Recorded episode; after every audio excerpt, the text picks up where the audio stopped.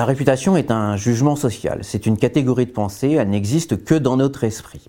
Elle n'en a pas moins des effets puissants. Il s'agit d'une évaluation de la qualité d'un produit, d'une entreprise ou même d'un individu comme un artiste ou un sportif. Elle vise à réduire l'incertitude du consommateur, du partenaire, de tous ceux qui peuvent vouloir travailler avec telle ou telle organisation ou tel individu. Pour mesurer la réputation, on se fonde sur les actions passées, par exemple les œuvres passées d'un artiste qui peuvent euh, justifier ou renforcer la réputation de ses œuvres futures.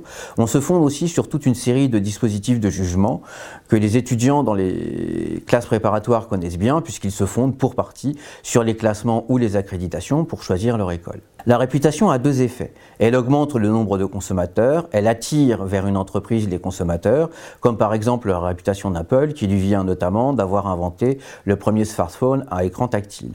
Deuxième effet, elle permet de pratiquer des prix supérieurs à la concurrence parce que les consommateurs anticipent une qualité meilleure.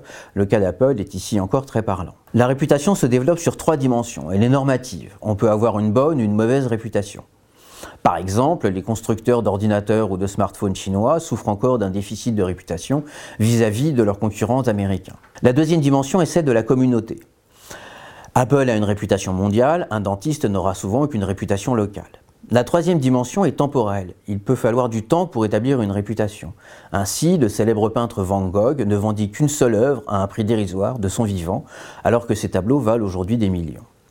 Comme elle est une catégorie de pensée, la réputation peut se manipuler, car elle ne se fabrique pas toute seule. Il faut des relais. Il faut s'appuyer sur des relais sociaux pour se construire une réputation qui peuvent être des critiques, des labels, des certifications, etc., etc. Les acteurs développent donc toute une série de stratégies pour essayer d'agir sur leur réputation, une des tendances récentes étant justement l'importance toujours plus grande donnée aux avis des autres consommateurs à travers euh, le bouche à oreille, etc. Les services de streaming musical ou vidéo en fournissent un bon exemple qui donne toujours le nombre d'écoutes, les avis des consommateurs précédents, etc., etc. De façon générale, il n'y a guère de secteur aujourd'hui qui échappe à la question de la réputation et depuis une trentaine d'années se sont multipliés les labels, les certifications, les prix, etc pour donner aux consommateurs l'information dont ils ont besoin sur la qualité des produits.